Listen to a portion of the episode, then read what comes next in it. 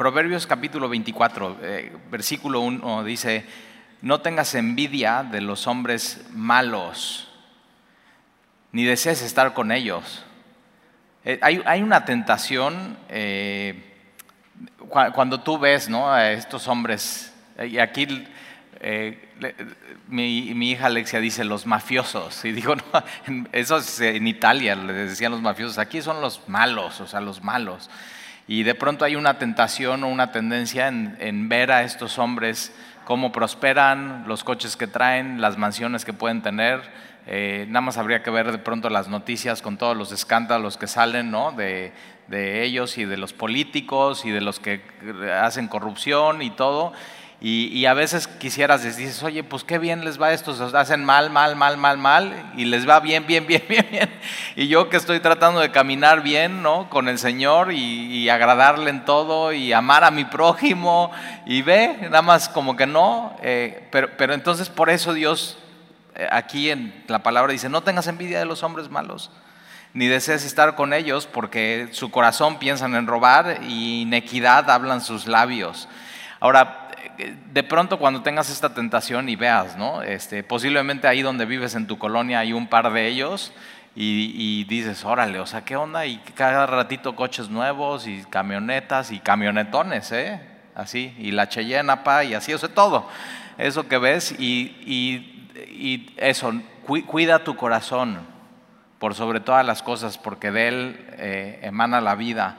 Eh, no tengas envidia de los hombres malos, Tampoco desees estar con ellos, por supuesto, pero puedes anotar ahí en tu Biblia, hay dos salmos que a mí me han servido mucho de orientación, ¿no? Eh, cuando veo esos, yo tengo eh, conocidos que se meten en licitaciones del gobierno y en una licitación ganan lo que una empresa normal puede ganar en 100 años.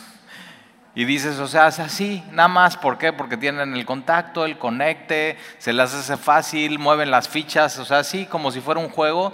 Este, a veces hasta no entregan y les pagan lo que no entregaron, así todo, todo, todo mal.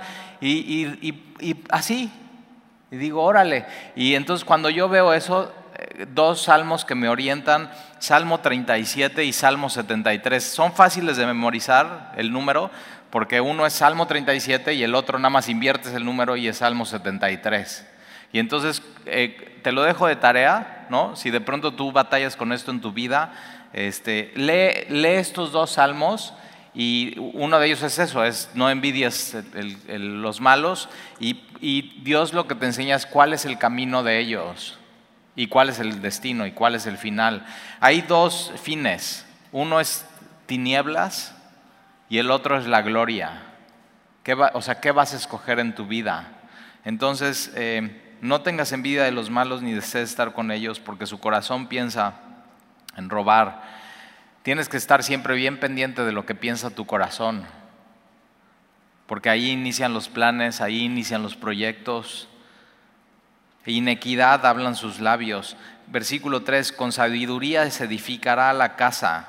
Y esto es, fíjate, día a día. O sea, eh, eh, una familia y un hogar no se hace de la noche a la mañana. Es día a día, día a día, edificando, edificando, edificando. Y así como tú necesitas materiales para construir una casa, y si tú vas a construir una casa, a veces los arquitectos te dicen, no, no, bueno, una casita te la podemos construir más o menos por ahí de ocho meses. Y yo nada más me les quedo viendo y digo, qué mentirosos. no inventes, ¿quién va a terminar una casa? Y, ya, entras en el proyecto y te das cuenta que ocho meses no alcanzan y no alcanza el presupuesto inicial que te dieron. Y entonces ahí tienes y la madera y el carpintero y que no terminan. Pero, pero así, para edificar una casa necesitas eh, cemento, necesitas varilla, necesitas, o sea, necesitas todo, eh, eh, tabique. Y, es lo mismo para edificar tu familia. O sea, necesitas el material para edificar a tu familia día a día es sabiduría, la sabiduría de Dios. Eh, tu, casa necesita esto. O sea, por eso estamos aquí hoy, porque dices, o sea, yo quiero eso, yo quiero sabiduría de Dios en mi vida, sabiduría que viene de lo alto, no la sabiduría de este mundo. Y entonces con sabiduría se edificará la casa y con prudencia se afirmará, o sea, una casa estable, una casa como en Mateo capítulo 7, que viene el viento, la tormenta y los ríos. Y sí, o sea, hay un daño, pero no hay una catástrofe, no se, no se cae. Es una, es una casa edificada en Jesús, que Él mismo es la sabiduría de Dios para nosotros.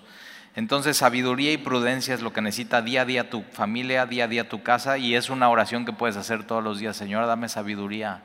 Si tienes hijos es eso. Señor, dame sabiduría para edificarlos. Señor, si eres casado, casada, Señor, dame sabiduría para mi matrimonio. Todos los días la, la necesitas. Versículo 4, y conciencia se llenarán las cámaras, las cámaras es el lugar de descanso o la recámara, ¿no? Y conciencia se llenarán las cámaras de todo bien preciado y agradable. Y Dios bendice así cuando con su sabiduría estás construyendo a tu familia, estás construyendo tu hogar y de pronto cuando lo haces tu familia se vuelve eso, se vuelve una joya, se vuelve algo muy preciado, se, vuelve algo que Dios lo usa para, para reflejar su, gloria ante el mundo. Entonces construye, a veces es pesado, ¿eh? súper pesado, súper difícil, súper complicado, pero sí se puede hacer de, la mano de Dios. Versículo 5. El hombre sabio es fuerte y de pujante vigor el hombre docto. Y eso es una de las cosas que tú tienes que hacer en tu casa. Eh, haz, haz hombres en tu casa de tus hijos o mujeres fuertes. ¿Y cómo es eso? Con sabiduría. O sea, enséñales la sabiduría de Dios y enséñales cómo, o sea, cómo aplico esto que, enseña la Biblia en, sus vidas. Lo que tú y yo necesitamos crear hombres y mujeres de carácter probado, de un carácter cristiano. Entonces, el hombre sabio es, es fuerte y del pujante vigor el hombre docto, porque con ingenio harás la guerra y, es eso, vivimos en una guerra espiritual. Y tú necesitas esa sabiduría que viene de lo alto y en la y ahora cómo cómo gano la, guerra, cómo gano la batalla, cómo aquí está en la multitud de consejeros está la victoria, no solo. La vida cristiana no es para estar solo, sino es para estar en comunión unos con otros, en coinonía, en tener gente que te conozca, que te pregunte cómo estás, que ore por ti, que si de pronto faltas así a la iglesia, o sea, un indicador así de, si tú tienes esto con otros, es que si faltas así por dos meses a la iglesia, nadie te habla y nadie se da cuenta. Y no estoy hablando de los líderes y del pastor, sino, o sea, tu amiga que siempre te ves, que siempre estás orando con, ella, o la que siempre te inscribes en los discipulados, eso. Entonces en la multitud de consejeros está la victoria. Versículo 7, alta está para el insensato la sabiduría. El, insensato es el, necio, el cabeza dura. Eh, entonces, para él eh, es, es, o sea, necesito tanto el insensato la sabiduría pero no, o sea, no alcanzarla. No o sea, para él es tan, tan insensato que la ve, sabe que la necesita, pero no se estira para alcanzar la sabiduría. Es tan, tan, tan insensato. En la puerta no abrirá él su boca. Eh, en la puerta en estos tiempos de las ciudades importantes en Israel, los líderes se reunían y entonces un insensato que, sabe que necesita la sabiduría, pero no es capaz de estirarse y no es capaz de adquirirla, entonces en la puerta no va a tener influencia. O sea, simplemente nadie le va a hacer caso, ahí no pinta, pero también acuérdate, en la puerta de la ciudad eran los juicios y en el momento del juicio él no va a tener defensa. O sea, ¿por qué eres insensato? No, pues porque, porque no alcancé la sabiduría. ¿Y por qué no la alcanzaste? No, pues nada más porque no. O sea, ¿por qué no te estiraste? ¿Por qué no estiraste tu mano y la alcanzaste? ¿No? O sea, ahí está. Eh, la sabiduría de Dios simplemente es cuestión de saber que la necesito y no nada más saber que la necesito, sino, sino alcanzarla, eh, alzar tu mano y, tomarla. el insensato al final no va a tener defensa. O sea, el insensato ni siquiera intentó ser sabio. Eso es la definición del insensato, del necio. Ni siquiera sabía que lo necesitaba y ni siquiera intentó, se quedó ahí. Versículo 8, al que piensa en hacer el mal, le llamará nombre de malos pensamientos. El pensamiento del necio es pecado y abominación a los hombres el escarnecedor. El escarnecedor, acuérdate, es el que se burla, el que falta al respeto, el que no toma en serio a los demás. Versículo 10. Si fueres flojo en el día de trabajo, y acuérdate, Proverbios está, no puede ser flojo, no puede ser flojo, no puede ser flojo. Entonces, si fueres flojo en el día de trabajo, tu fuerza será reducida. Ahora, cuando veas un versículo así, cámbialo. Entonces, si fueres flojo en el día de trabajo, tu fuerza será reducida, pero si fueres diligente en el día de trabajo, tu fuerza será aumentada. O sea, cuando eres diligente, y aún cuando eres diligente y, no tienes fuerza ese día para trabajar, Dios te aumenta tu fuerza y te hace trabajar.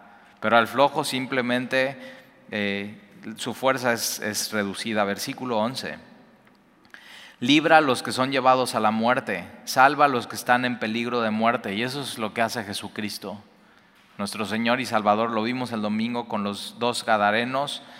Eh, tiene un encuentro con ellos y estos hombres estaban viviendo literalmente en la zona así, al borde de la muerte, en los sepulcros y lo que Jesucristo hace con ellos es lo que dice Judas capítulo 23, los arrebata del fuego del infierno. Y una de las cosas que tú y yo tenemos que hacer es eso, es librar a los que son llevados a la muerte, salva a los que están en peligro de muerte. No, no podemos ser indiferentes. Versículo 12, porque si dijeres, ciertamente no lo supimos, es decir, indiferentes, ¿acaso no lo entenderá el que pesa los corazones?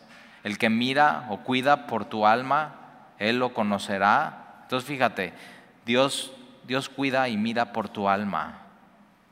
Él, él, mismo es el que te arrebató del infierno, Él mismo es el que te salvó cuando estabas en camino de muerte. Y acuérdate, Él lo hizo usando a alguien más.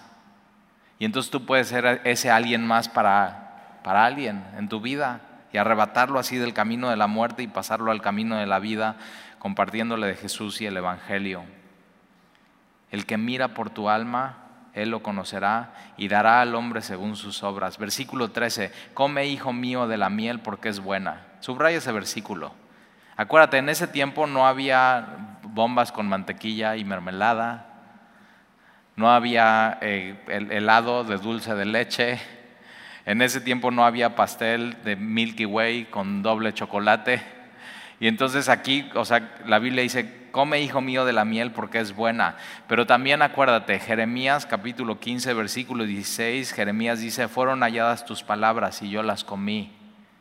Otra versión de la Biblia, Jeremías, dice, fueron encontradas tus palabras. Pero fíjate cómo tiene que ver que falta de sabiduría, tengo que estirarme y alcanzarlas o sea, las necesito, me esfuerzo, las alcanzo, fueron encontradas, hay un, hay un esfuerzo de hacer eso, las encontré y, las, y esa versión dice, y me las devoré. Es como encontrar la sabiduría y tenerla en tu, en tu Biblia y nunca abrirla. Es completamente negligente e insensato. Es como, como tener muchísima sed, tener un vaso de agua en tu mesa y no tomarlo.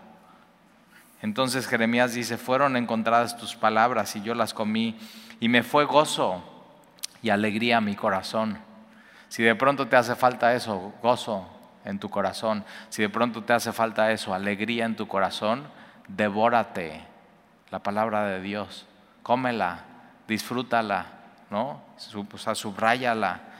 Come, hijo mío, de la miel porque es buena y el panal es dulce a tu, a tu paladar. Así será tu alma, ahí está la comparación. Así como es bueno en ese tiempo comer miel, y no solamente era bueno porque, o sea, cuando eh, después de pelear con los filisteos, está completamente agotado, llega a un bosque y ¿qué ve? Miel. Toma un poco con su espada, se la come y ¿qué es lo que pasa? Sus, ojos se abren y está listo otra vez para la batalla, le da fuerzas.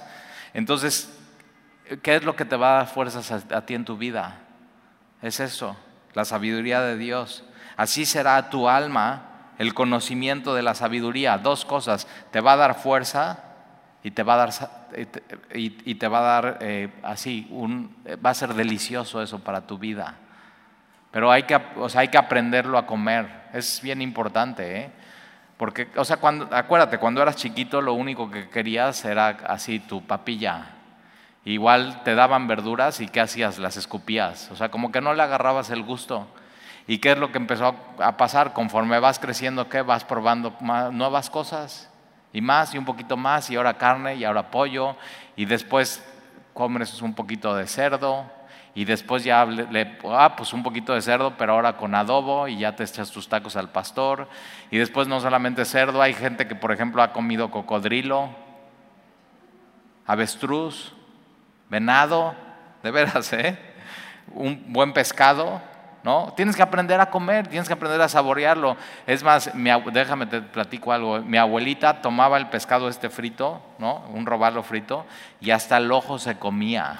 Así, agarraba el ojo, lo sacaba, lo chupaba, no te puedes comer la parte durita, ¿no? Pero de eso todo lo de alrededor se lo comía y, y caía en el plato, me acuerdo, sonaba. el, ojito. Pero ¿qué es el hombre que hace? Aprende a comer y aprende a degustar. Y eso es lo que tú y yo tenemos que hacer con la palabra. Tenemos que esforzarnos. Pero la tienes que tomar, ¿eh? Tienes que así como cuando un plato y lo tomas y le estás haciendo y cortando y, lo así al principio dices como que no y después ya dices, uff, mi plato favorito. Eso es la palabra de Dios. Entonces aprende a comerlo y aprende a disfrutarlo. O sea, por eso me gusta tanto Navegantes. Acabamos de tener nuestra penúltima clase esta semana de Navegantes 1 y de pronto como veo, ¿no? Cómo empiezan eh, los grupos así y entran y como que no han leído su Biblia constante ni con disciplina y de pronto las últimas semanas traen una disciplina y traen una constancia y traen un hambre de la palabra de Dios y de pronto es eso, ya no puedes dejar de comer. Así como comes mucho, nunca te ha pasado que comes, comes, comes, te vas de vacaciones, comes mucho y tu, estómago se hace grande y ya entonces necesitas comer más y comes más y comes más, ok.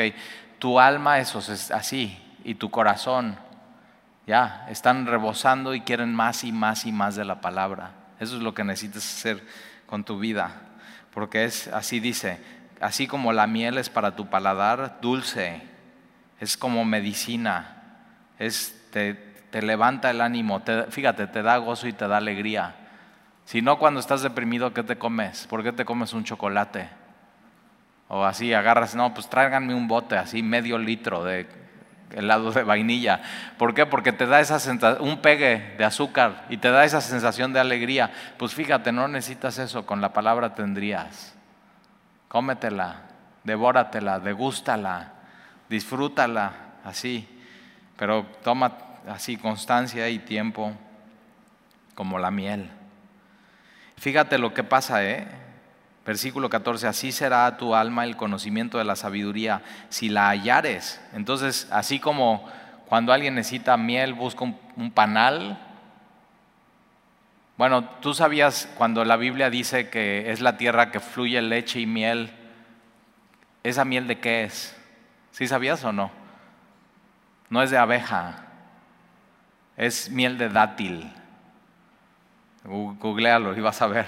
Es Israel lleno de dátiles. Entonces cuando dice de que fluye leche y miel, es, miel de, dátil. ¿Y, la, ¿Y de la leche de qué es? ¿No es de vaca? ¿De qué? Cabra. Ahí está. Por eso échate tu ensalada con queso de cabra. Ahí está. Y ya. Pero fíjate, si la hallares, tendrás recompensa. Vale la pena, ¿eh? A veces, híjoles, es, ah, ok, voy a abrir mi Biblia. Y acuérdate, tu carne no quiere, porque tu carne se revela contra el Creador. Ya fuimos redimidos, ya fuimos transformados, pero o sea, nuestro viejo hombre sigue ahí. Un día será redimido por completo, vendrá el tiempo de glorificación, pero es, eso, tú, tú tienes que crucificar a tu carne todos los días. ¿Y cómo la crucificas? Con la palabra de Dios. Ahí está. Ya no vivo yo, sino vive Cristo en mí. Y, tú necesitas todos los días, todos los días. Se nota cuando no lees tu Biblia, ¿eh? Nada más, eh, eh, por lo menos en mi vida así sucede. O sea, y me pasa, de pronto dejo uno, dos o tres días de leer mi Biblia, así como que digo, pues me voy de vacaciones tantito de Dios, como si se podría. no se puede. O sea, no se puede eso. ¿A dónde, Salmo, a dónde huiré de tu espíritu? ¿A dónde huiré de tu presencia? O sea, te vas a los abismos y ahí está Él. Te vas así, así, Elon Musk se quiere ir a vivir a Marte. O sea, como si ahí no, Dios no está. No puede huir de Dios. Dios a todo el mundo así. Lo quiere redimir, le quiere hablar, le quiere aconsejar, le quiere dar la sabiduría. Pero se nota, ¿eh? Y así, nada más, eh, mi esposa Sandy así bajita la mano, como, ¿y ahora qué onda contigo? Se nota en mi actitud, se nota en mi forma de ser, se nota en mi así. Entonces, tienes que saber eso, se, nota mejor, sí. Eh, acuérdate, ora a tu Padre que está en lo secreto, donde nadie ve, ¿eh? nadie sabe si lo estás haciendo o no pero Él te recompensará en público. Entonces cuando estás en lo secreto con Dios y dices, Señor, yo creo que necesito paz en mi vida. Señor, yo creo que necesito gozo en mi vida. Yo creo que necesito eso, como que siento que necesito así, alegría, Señor. Entonces eso en privado, ¿y qué es lo que pasa? De pronto sales y en público tienes gozo y tienes paz. Y se nota. Así, Él, él levanta tu cabeza y Él te da fuerzas. Y, entonces, pues vale mucho la pena, hay, recompensa en eso, en, buscar a Dios eh, todos los días. Y al, fin de tu, y al fin tu esperanza no será cortada, entonces ahí está, vale la pena. Versículo 15, oh impío, entonces fíjate esto, si tú estás en Cristo no es para ti. Lo opuesto a piedad es impiedad. Y piedad significa adorar a Dios, escoger lo que Dios escoge, amar a Dios, alabar a Dios, adorar a Dios. Entonces este impío es el que no adora a Dios, el que no escoge lo que Dios escoge, el que no ama lo que Dios ama, simplemente está alejado de Dios. Y entonces dice, oh impío, no, no aceches la tienda del justo o el lugar de su reposo del justo. No saques su cámara, su lugar de descanso, porque Fíjate, versículo 16 es un versículo para subrayar y hasta memorizar. Porque siete veces cae el justo y vuelve a levantarse. Esa es la gracia de Dios. ¿eh? O sea, estar en Cristo eh, y, y, ser justificado no significa ser perfecto. Como que hay una así de que, ay, no, pues eres cristiano, ah, no, pues tienes que ser perfecto. No, o sea, tienes que disfrutar la gracia de Dios y cuando te equivocas y te caes, te vas a caer. ¿Cuántas veces te has caído este año? Dices, no, pues sí, traigo varios moretones así. Y hay caídas que nada más tú te das cuenta y nadie se da cuenta, pero hay otras que sí, que te das cuenta y es más, te caes y hasta llevas a tu familia en medio de la caída.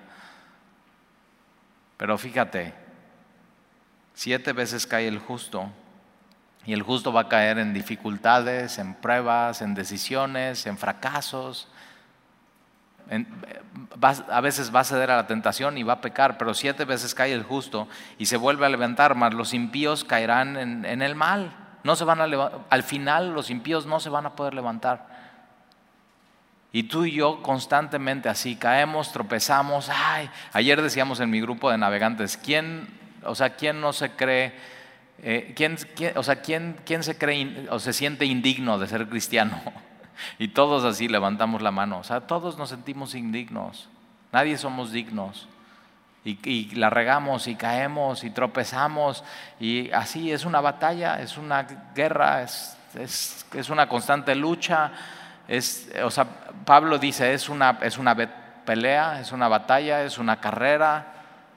Pero al final de su vida dice, pero he guardado la fe. Ahí está. Y eso es lo que tú y yo tenemos que hacer. Al final de nuestra vida, si seguimos en Cristo, por más que tropecemos, por más que tropecemos, seremos levantados por Dios. Entonces fíjate, si de pronto tú has tropezado en tu vida, o sea, levántate y sigue. No, o sea, no te quedes ahí tirado en, en la lona, síguele, levántate. No tires la toalla. O sea, sigue la, sigue la carrera, vale mucho la pena. O sea, párate, síguele, no te des por vencido. Vale la pena perseverar en el Señor. O sea, persevera en Él. Persevera. Sé constante. Versículo 17. Cuando cayere tu enemigo, no te regocijes. Híjoles, ya, este sí está difícil. o sea, pasa algo, ¿no? Este, y te hacen, y esto tú no quieres ser su enemigo, pero es tu enemigo y está contra ti, está contra ti, y de pronto te una noticia y y dice, o sea, y, Dios te dice, mira, cuando cayere tu enemigo no te regocijes y cuando tropezare no se alegre tu corazón, o sea, que te duela, porque ese es el corazón de Dios. Dios no se goza en la muerte del impío, tienes que saber eso. Dios quiere que todos se salven, que todos procedan al arrepentimiento. Entonces cuando caiga tu enemigo y te enteres, o tropiece y te enteres, ora, Señor, usa esto para salvarlo. Usa esto, Señor, para que ya suelte esa enemistad conmigo. Fíjate que, o sea, tan diferente actitud. Cuando cayere tu enemigo no te regocijes y cuando tropezare no se alegre tu corazón. Si estás, si eh, trabajas en una empresa o estás en un negocio, en medio de la pandemia muchísimas empresas han quebrado. Entonces, si tu competencia quebró, no te alegres, ¿eh? Porque eso quiere decir que el mercado está de la patada. Nunca, o sea, nunca te alegres de la ruina de alguien más, nunca te alegres de la tragedia de alguien más. No sea que Jehová lo mire y le desagrade y aparte de sobre él su enojo, versículo 19, no te entremetas con los malignos, otra vez ahí están los malignos, o sea, no tengas nada que ver con ellos, nada que ver con ellos, que, o sea, no salgas en sus fotos, nada que ver con ellos, ni tengas envidia de los impíos, ahí está otra vez, Salmo 37, Salmo 73, no tengas envidia de los impíos, porque para el malo no habrá buen fin, o sea, su final es tinieblas, y la lámpara de los impíos será apagada. Acuérdate que en ese tiempo no había electricidad, entonces eran lámparas con un poco de, aceite y estas eran prendidas, y entonces este es muy visual este ejemplo, o sea, no tengas envidia de los impíos, no te juntes con los malos, porque su lámpara poco a poco se va a ir agotando la fuente de energía, el aceite, y poco a poco se va a ir apagando hasta que sea completamente oscuridad. Tremendo, ¿eh? Y nosotros vamos a, así, a resplandecer por una eternidad, por siempre. Versículo 21, teme a Jehová. Y acuérdate, temer a Dios es apartarte del mal. Temer a Dios es dejar de pecar. Temer a Dios es, es estar de su lado y adorarle y honrarlo y obedecerle. Temer a Dios es no ser rebelde. Eso es. Entonces teme a Dios, hijo mío, y al rey. Un buen eh, así. Y está bien el orden, ¿eh? Primero tienes que temer a Dios y honrar a Dios, y después tienes que temer al. para nosotros no, no hay rey, pero ve, ponlo así, velo así, y al presidente. Entonces en ningún punto la Biblia está diciendo, y de sus mañaneras, búrlate, y comparte memes, y, ponlo en cámara rápida, y, hazle chistes, y comparte eso. Y dice, no, o sea, no puede ser rebelde a eso. Y acuérdate, primera de Timoteo nos llama a orar por ellos. O sea, ponte en sus zapatos. ¿Tú qué harías con un país de 120 millones de mexicanos que la verdad, la verdad, la verdad, somos bien difíciles? Y sí o no, a nadie, a los mexicanos, a nadie nos gusta que nos digan qué tenemos que hacer. ¿Cómo gobiernas un pueblo así? Pero fíjate, si nadie puede gobernar a México, la verdad, ¿sí o no? Somos ingobernables. Viene el PRI ingobernables, viene el PAN ingobernables, viene el PRD ingobernables, viene Morena bien ingobernables y bien insatisfechos. ¿eh? Ningún gobierno nos ha dado lo que queremos. Ninguno, no, ninguno ha podido. Pero fíjate, si si nada en este mundo nos puede satisfacer, si nada en este mundo nos puede gobernar, el único que lo puede hacer es Jehová. Él es el único que puede agarrar a un mexicano insatisfecho y rebelde y decir, dame tu corazón. Él es el único que lo puede hacer. Entonces tenemos que orar por nuestro país y tenemos que orar por nuestra ciudad y tenemos que orar y, y, sí, en medio de la pandemia, ¿qué estás orando? O sea, que ya el virus se vaya. O sea, esta pandemia no se trata del virus para los cristianos. Es, o sea, todo esto es espiritual y las cosas están moviendo y las economías se están moviendo y los gobiernos se están moviendo. Todo se está, o sea, todo se está enfocando, todo se está preparando para que Jesús venga pronto. Nada más piensa y ve. Todo, ve las noticias desde este punto de vista y te vas a dar cuenta de muchas cosas. Entonces, prepárate para eso.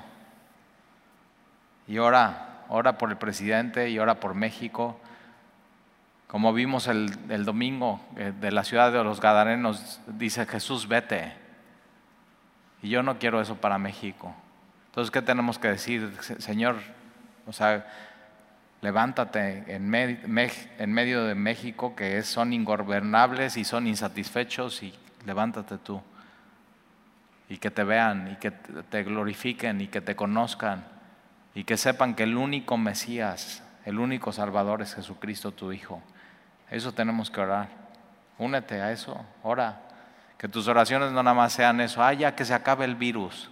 Pues ya, mira, en México ya posiblemente hasta inmunidad del rebaño hay. De veras, ya salió, ya. el otro día me estaban diciendo que aquí en Veracruz ya hay súper poquitos casos de, gente conectada a los respiradores, pero que como que no quieren decir para que no se descuiden y no te quites el cubrebocas y entonces te puedan seguir diciendo y controlando. ¿eh? Pero eso, eh, tus oraciones tienen que ir mucho más allá que, que lo que está pasando. En 10 años, así, el coronavirus ya va a ser historia. Pero Jesús va a seguir siendo el mismo, ¿eh? Y Él quiere ser rey sobre nuestro México y sobre nuestras familias. Entonces teme a Jehová, hijo mío, y al rey. No te entremetas con los veleidosos. Dices, órale, ¿qué es eso? Es inestables. Subraya eso en tu Biblia y pon inestable. Entonces no te metas con los inestables, no te metas con los caprichosos, no te metas con los que tienen un corazón dividido, no te metas con los que su camino es inestable. Un día sí, sigo a Dios, otro día no, un día sí, un día no. Otra vez es una carrera, es una constancia. Es, es seguir a Jesús todos los días. Si alguien quiere venir en pos de mí, Tome su cruz día a día. Día a día, ¿eh? Es una, decisión de todos los días. Niéguese a sí mismo y sígame, dice Jesús. Versículo 22, porque su quebrantamiento vendrá de repente, y el quebrantamiento de ambos, ¿quién lo comprende? Versículo 23, también estos son dichos de los sabios, hacer acepción de personas en el juicio no es bueno, ya lo vimos una y otra vez. El que dijere al malo, justo eres, los pueblos lo maldecirán y le detestarán las naciones, mas los que lo reprendieren tendrán felicidad y sobre ellos vendrá gran bendición. Besados serán los labios del que responde palabras rectas. Y es, es eso, es besados serán los labios del que tiene la respuesta perfecta. Y ese es Jesús, ¿eh? ¿Te acuerdas? Llegan así a hacerle preguntas y Jesús responde y su respuesta es perfecta y es como un beso. Eso es lo que está diciendo aquí Proverbios. Tener la respuesta correcta. Y esa respuesta correcta viene de la sabiduría de Dios en tu vida. Versículo 27. Eh, prepara tus labores fuera y disponlas en tus campos y después edificarás tu casa. Si subrayas, fíjate, subraya prepara, después subraya disponlas y después edificarás. El orden es importante. Si eres joven, esto es, eh, o sea, fíjate, prepara tus labores fuera. La juventud no es un tiempo para desperdiciar tu, edad. Y papás, esto es muy importante. Si tienes jóvenes en tu casa, los jóvenes no es un, la adolescencia o la juventud no es un tiempo para que, bueno, ay, jueguen videojuegos, disfruten la vida, salgan a, No, no, no. es para que se preparen para lo que viene. Es para que se equipen, para que vean, para que entiendan, para que el día de mañana que salgan al mundo real, por eso, por eso la preparatoria se llama preparatoria, los están preparando para la universidad. Y tú y yo a nuestros jóvenes los tenemos que preparar para lo que viene. Y si los llenamos de videojuegos, que es todo virtual, y sí, bueno, ganan ¿no? trofeos y están en, sobre todo los juegos de guerra, ¿no? que tanto les gustan a los chavos. Digo, sí, todo es virtual, ahí sí eres valiente, ¿verdad? Pero en el mundo real no estás aprendiendo a, ver lo que es valentía. Que es, o sea, valentía es decir la verdad a pesar de las consecuencias. Ayer este, estábamos ahí en la casa y de pronto eh, me asomo por la ventana y veo un coche de súper lujo eh, chocado. Y entonces este, veo un chavito con una chava, una chavita, y está mi hijo Alan, y le digo, vente, acaba de chocar este, este chavo, vamos a ver si necesita ayuda. Ya nos bajamos, vamos, me acerco con él, ¿no? y pues, o sea, yo digo, ¿qué hace un chavito de 17 años con este carrazo? Un carrazo así, y todo chocado. Y entonces voy y me acerco y le digo, chicos, ¿están bien? Eh, por supuesto, él no sabe que soy pastor. Aparte ya estaba en mi pijama, entonces menos parezco pastor. Y entonces este, digo, chicos, ¿están bien? Y ya, y se me queda viendo así como que no sabe. Y, el coche así y chocado de una esquina. Ahora chocó de la manera más tonta. Iba dando la vuelta, se subió en la banqueta y en la banqueta está el letrero de mi calle y ahí le dio. o sea, digo, ¿qué estabas pensando? O sea, ¿qué estabas pensando así? O, estaba en el celular, o estaba viendo a, su novia, venía con su novia, ¿no? Y su novia, mucho más, ya ves que esa edad, la diferencia de edad parecen las, mujeres un poco más maduras y más grandes y más todo. Y entonces está su novia ahí. Yo no sabía que era su novia, pero le pregunté.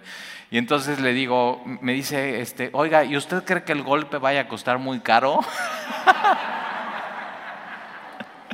¿Verdad, Alan? y entonces estoy viendo un Audi, Audi así, pero nuevecito, precioso, así azul, así yo estoy viendo el golpe. Le digo, pues mira, es que estas piezas, pues ya la van a tener que cambiar porque tiene unas pijitas. Y entonces le hago así, así, y dice, oiga, ¿usted cree que lo podamos pegar? O sea, como para que su papá no vea, ¿no? y yo así, ay, este chavito de ver. Y le digo, y le digo ¿Es, ¿es, tu novia, hijo? Y me dice, sí, sí es mi novia. Y me dice, recomiéndeme qué hacer. O sea, ¿qué hago? Y yo digo, uy, a buen árbol te arrimas.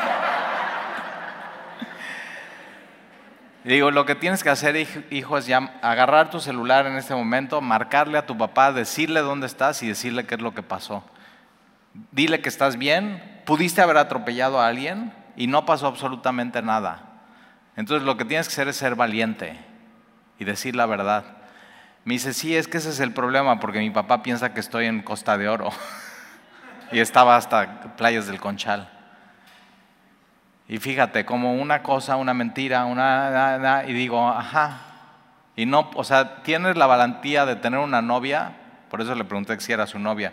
Y me volteo con la chica y le digo, ¿o no te gustaría que él diga la verdad y sea valiente? Y nada más me pela los ojos la novia.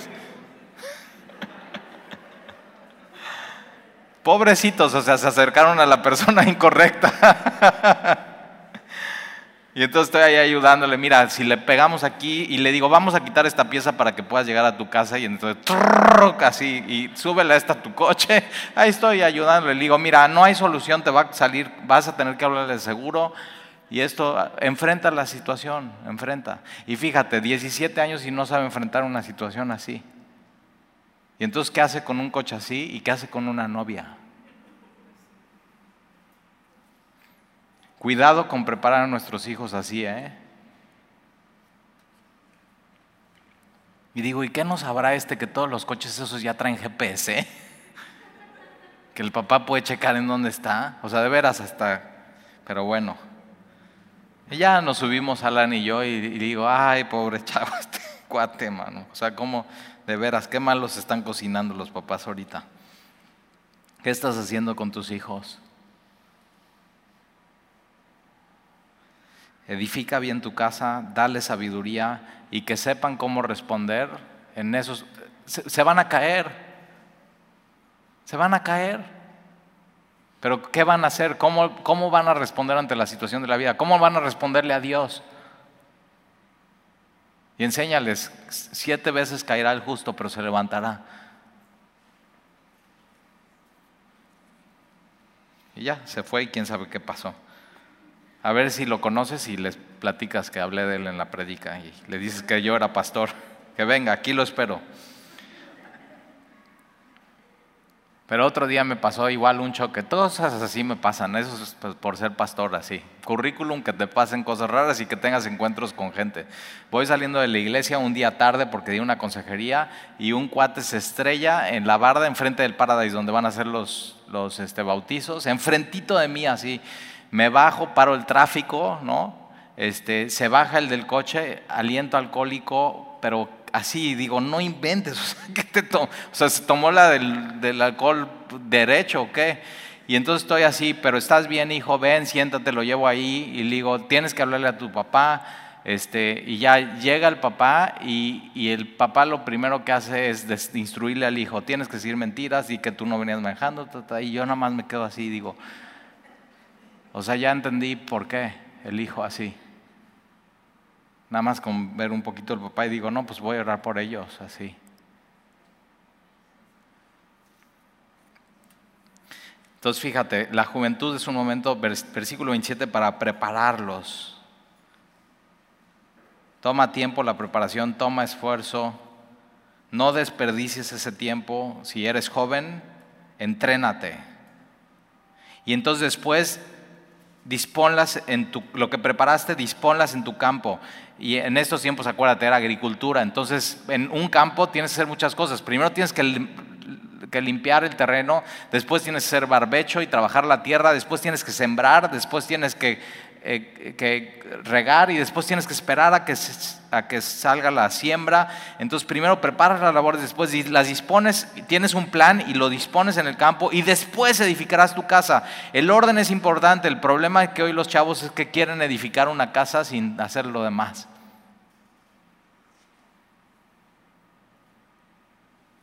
Papá, me quiero casar. Está bien, ok, y ya, ¿no? Trae a su chica. Y sí, muy, linda y muy guapa y todo, y dices, ¿y dónde van a vivir? O sea, ya quieren edificar una casa y no han hecho lo primero, no han, hecho, no han trabajado, no han, o sea, prepárate. Fíjate, si tú eres soltero, desde hoy prepárate. O sea, no pienses que en el matrimonio no es de que, ah, ya me casé, entro a mi casa nueva, prendo la luz y cambio. No, no empieza a cambiar desde hoy. Prepárate, joven, para tu esposa y chica, prepárate para tu esposo. O sea, trabaja en ti. Versículo 28, no seas sin causa testigo contra tu prójimo y no lisonjes con tus labios, no digas como me hizo así le haré, no digas eso. Romanos capítulo 12, no le pagues a alguien que te hace mal con mal, sino con bien. Daré el pago al hombre según su obra, entonces tienes que aprender a perdonar. Versículo 13, pasé junto al campo del hombre perezoso. Entonces fíjate, Salomón pareciera que sale y aprende de ver cosas en su vida. Y dice, yo pasé junto al campo del hombre flojo o perezoso. Tienes que aprender a lo que no debes de hacer, no debes de ser flojo. Fíjate cómo se ve ese campo. Ese campo puede ser o tu vida, tu vida espiritual, o puede ser tu matrimonio, que por flojo no estás trabajando en tu matrimonio, o puede ser tu empresa, o puede ser tu trabajo, ese campo puede ser cualquier cosa. Entonces fíjate, pasé junto al camino del hombre perezoso y junto a la viña del hombre falto de entendimiento, y he aquí que por toda ella habían crecido los espinos. Ahora, ¿Cómo sucede que crecen los espinos en un campo? No los siembras, no los cultivas, no los riegas, siempre, simplemente sucede. ¿Por qué? Porque se, se descuidó el campo. Y en tu matrimonio puede suceder eso, que lo descuidas y de pronto ya por no cuidar tu matrimonio salgan espinos que afecten a tu matrimonio y que afecten la comunicación y que afecte lo que está pasando ahí.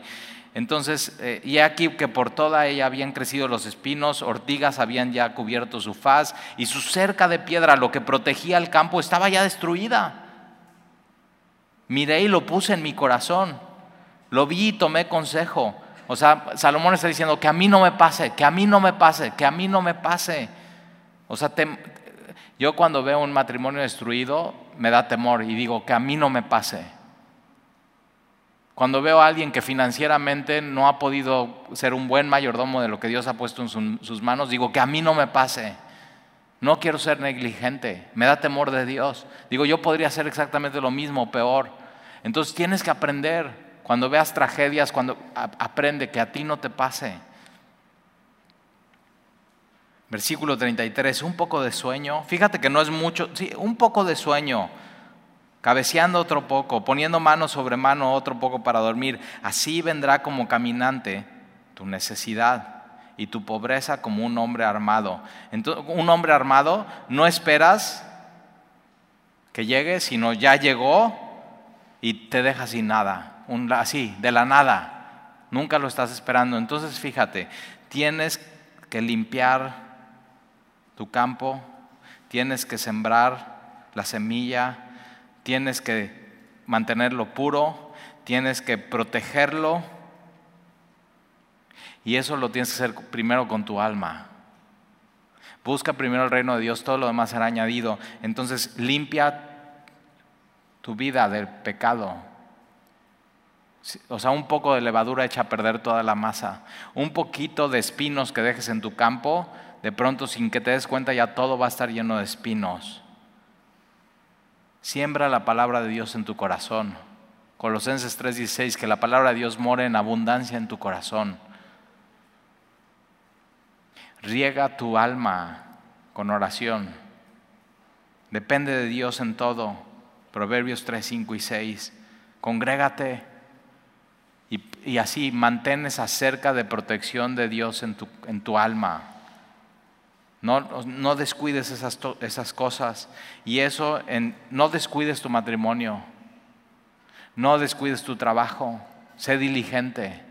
No descuides a tus hijos. Vale mucho la pena. los tiempos de ellos, de chicos, de jóvenes, son tiempos de preparación. Prepáralos. Enséñales. No te, aunque, va a llegar un momento que ellos digan, papá, ya me tienes harto y digas, no importa, te amo y síguele. Te lo van a agradecer, créeme, síguele, vale mucho la pena. No descuides lo que Dios ha puesto en tus manos. No, fíjate, este campo, tu alma, tu vida, tu matrimonio, tus hijos, todo te lo ha dado Él. Entonces lo que Él ha puesto en tus manos, no lo descuides.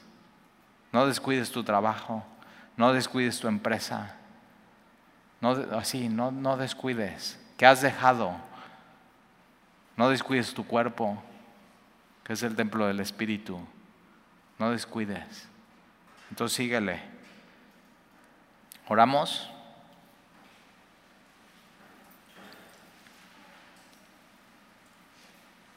Señor, gracias por tu, por tu palabra y gracias por recordarnos que siete veces cae el justo y se vuelve a levantar. Porque ¿quién podría estar aquí, Señor, hoy? Si en la primera caída estuviéramos ya descalificados de, tu amor y de tu gracia y de tu perdón. Ninguno de nosotros, Señor. Y entonces por eso estamos aquí hoy, por tu gracia, Señor. Y, y entonces no queremos darnos por vencido, saber que vale la pena perseverar en ti, no queremos entremeternos con los malos, no, tenemos, no queremos tener envidia, Señor, en nuestro corazón de los impíos, sino queremos edificar nuestra alma, nuestra vida, nuestra casa, nuestro matrimonio, nuestro trabajo, todo, todo, Señor, con tu sabiduría. Entonces, Señor, agarra este capítulo de tu palabra en Proverbios capítulo 24 y aplícalo a nuestras vidas. Que tu Espíritu Santo, Señor, nos guíe en qué es lo que tenemos que hacer con esto y ponerlo por obra. Y Señor, gracias por recordarnos que tenemos que ser diligentes en todo lo que has puesto en nuestras manos. Y si hemos dejado algo al lado, Señor, que hoy comenzamos, comencemos a, a trabajar en eso, en, en limpiar, en sembrar, en orar, en regar. Pero sobre todo, Señor, pon tu cerca, tu protección en nuestras vidas. Rodéanos, Señor, con tu amor y con tu fidelidad. Y te lo pedimos, Señor, te lo rogamos, te necesitamos. Te pedimos por nuestros jóvenes y por nuestros niños que como iglesia, Señor, y los papás podamos prepararlos para que ellos después tomen ese, esa preparación para, para disponerla en sus vidas y después hacerlo en ese orden y edificar su casa, Señor, y su hogar. Es, tu orden, Señor, y el orden es importante. Y te damos gracias, Señor, por tu sabiduría y ayúdanos, Señor, entonces a aplicarla en nuestras vidas, que no solamente la veamos y sepamos que está disponible, sino que así nos, nos llenemos de ella y la comamos, Señor. Y te lo pedimos en el nombre de Jesús. Amén.